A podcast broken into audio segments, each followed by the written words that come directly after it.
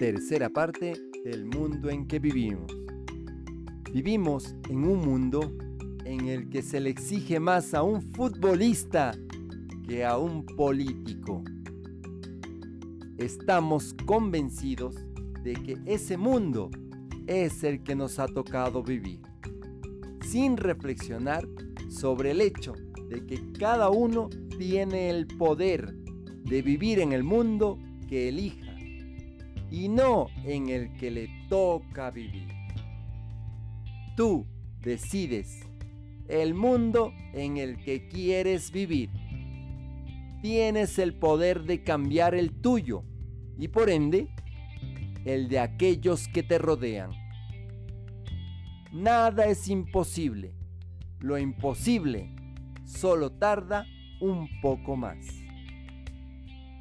Te acompaña Mario Tapia Hernández y nuestras familias.